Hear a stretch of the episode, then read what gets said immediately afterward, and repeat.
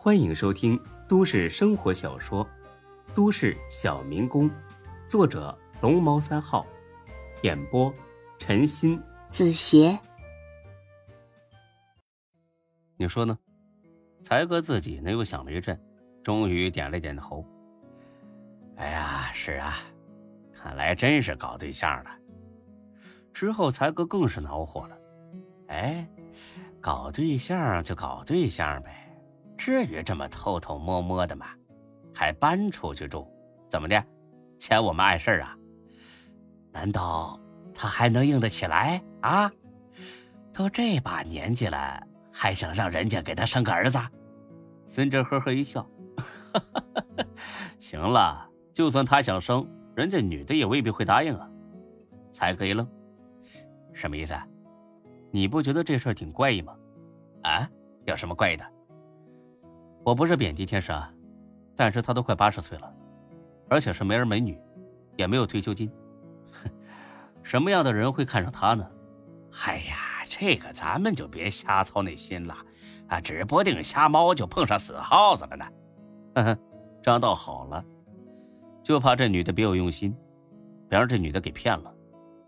别有用心。我看你真是想多了，就张二狗这条件，要钱没钱，要房没房，兜比脸都干净，骗他，这女的得得多闲得慌啊！你怎么知道天使把自己真实情况如实告诉了那个女的呢？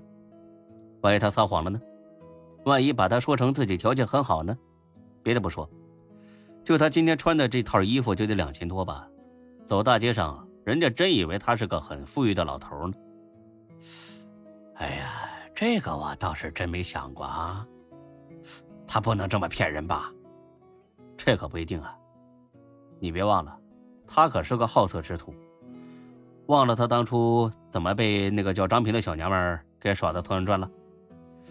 哎呀，听你这么一说，我觉得咱们最好和那女的见上一面啊，偷偷见一面，看看她人品到底怎么样。行，那这事交给你办了啊！有消息立马通知我。好嘞，你没别的事儿，我去庄文雪家了，把东西给他们送过去。哎，你等等，还有事儿，你说吧。呃，账上少了两万块钱。孙志一听很重视，怎么回事啊？呃，是这样的。哦，这么说来，钱是在李欢手里少的。才哥点了点头，这不是栽赃，这是事实。账目的事儿一定要如实说。这样才能尽快查清楚。孙志微微皱了一下眉头。李欢是不可能拖着藏钱的，肯定是有别人趁他不注意动了手脚。对了，你问过他了吗？还没呢，我来问吧。孙志办事干脆利落，一个电话打给了李欢，把他叫了过来。进了店，李欢一脸的笑意，因为今天又拉到了好几家大客户，在健身房里办了十好几万的会员卡。哎，志哥，怎么这么快就回来了？我还以为你这次得在老家多住几天呢。才哥冷冷一笑，虽然他知道少了两万块钱不可能是李欢拿的，但是这么好的机会不损他一下实在是可惜。哎呀，孙志不回来不行啊！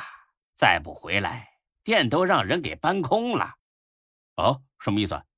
哼，你说什么意思？跟我们在这装糊涂是不是啊？我告诉你，李欢，坦白从宽，抗拒从严啊！好好交代自己的问题，不然的话，本店长开了你！李欢白脸才哥，你滚一边去！老子怕你啊！行啊，我一会儿我看你还嘴硬不？李欢呢，懒得理他。朱哥，到底怎么了？这是？孙志呢，弹了弹烟灰。上个月。账单汇总的时候吧，才哥把他店里的利润给了你，让你一起交给华子，有这事吧？哦，对，呃，才哥说店里走不开，正好我过来有点事儿，就顺便帮他捎给了华子哥了。嗯，当时才哥给了你多少钱呢？我没看呢，他都用包装包好了，说钱和账单都在包里，给华子就行。我从头到尾也没打开那个包啊。才哥立马开始添油加醋，放屁！你没打开，怎么会少了两万块钱？你他妈才放屁！老子什么？少了两万块钱？这这怎么回事啊？看着李欢一脸惊讶的样子，才哥得意了。嘿嘿，老子交给你的时候是十一万，到了华子手上怎么就成了九万呢？啊，中间只有你一个人拿过这包，你问我是怎么回事我还想问你是怎么回事呢。欢子明显有点懵了，还以为才哥在跟自己开玩笑，但是看表情又不像，是不是你记错了？当时给我的就是九万呢。才哥冷哼一声，掏出了手机，嘿嘿。知道你小子会倒打一耙，我都提前给你准备好了啊！好好看看这段视频，这是收银台上方的监控摄像拍下来的。我就担心账目出错，所以每个月月底核对账目的时候，都是在监控底下数钱。你好好看啊！我装进包里的是十一万还是九万？你顺便看看这包是不是装好了之后就没再动过，直接交到了你手里。李欢打开一瞧。只见画面中，才哥用点钞机在点钱，点够了一百张，就用条子封起来，一共封了十一摞，最后全部放进了包里。之后就是李欢进入了摄像范围，才哥跟他说了几句话之后，把包递给了李欢，然后李欢就背着包离开了。看了视频，李欢哑口无言，才哥呢，露出了招牌式的贱笑，嘿嘿嘿嘿，是不是十一万呢？用不用再看一遍呢？是，是不是装进包里之后直接交到你手上了？是，那为什么后来变成九万？那两万呢？自己长翅膀飞了？他是阿拉蕾呀！李欢眉头皱的都快拧出水了，他也想知道那两万块钱到底去哪里了。我，我不知道，不知道。分明就是想狡辩，铁证如山，你还想说什么啊？我告诉你，老子已经报警了。两万块钱虽然不多，但是足够你进去蹲几年了。李欢知道才哥那是在开玩笑，出了这种事儿，他自己比谁都急。毕竟刘丹从店里偷钱的事儿还历历在目，而且他也知道，就是因为这件事，孙志彻底失去了对刘丹的信任。后来，刘丹自己也灰溜溜的离开了他们，他可不想重蹈刘丹的覆辙。志哥，我发誓，钱绝对不是我拿的。我要是拿了店里一分钱，就让我不得好死。孙志刚要开口，被才哥拦住了。孙志，你就别开口了啊！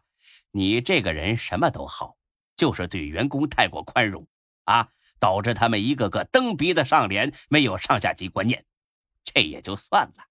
但是现在竟然发展到偷店里的钱的程度，简直是是可忍孰可忍啊！孰可忍谁也忍不了。所以这个时候你还是保持沉默比较好。这件事儿就全权交给我处理了。我虽然是个副店长啊，但是开除李欢是足够用了。他要是不老实交代，我今天就开了他，让他坐牢去。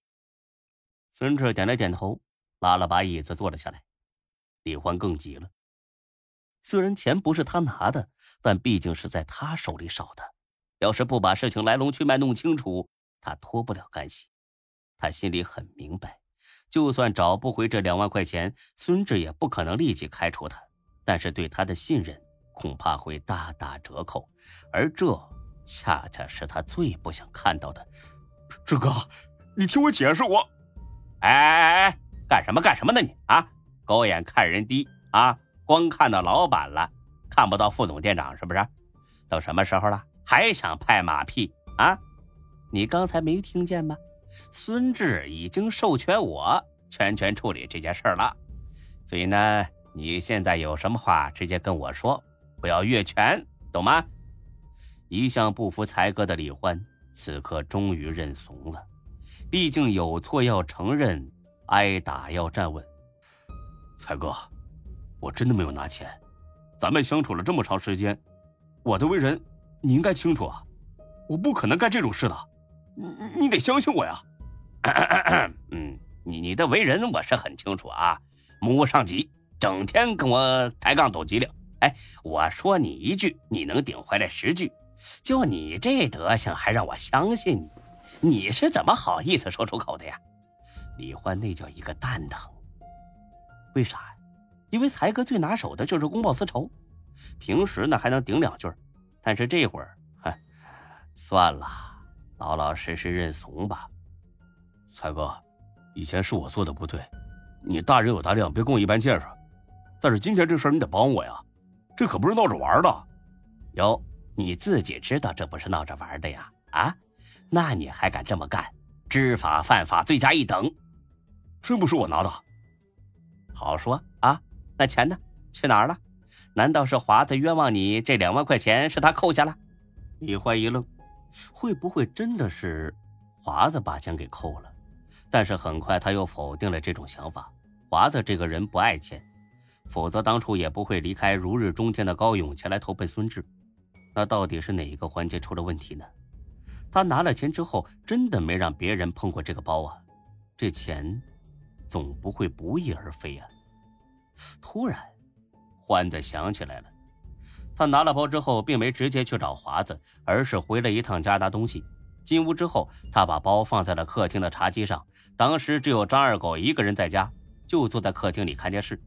还问他包里是什么，之后他就去厕所蹲了个大号，差不多五分钟这才出来。难道是张二狗？很可能是他，因为这两天这个老逼灯看自己的时候，眼神总是躲躲闪闪，就跟做了对不起自己的事似的。没想到啊，真是没想到，真是千防万防，家贼难防。志哥，我想起来了，还有一个人。可能碰过这个包，谁呀？铁石。本集播讲完毕，谢谢您的收听，欢迎关注主播更多作品。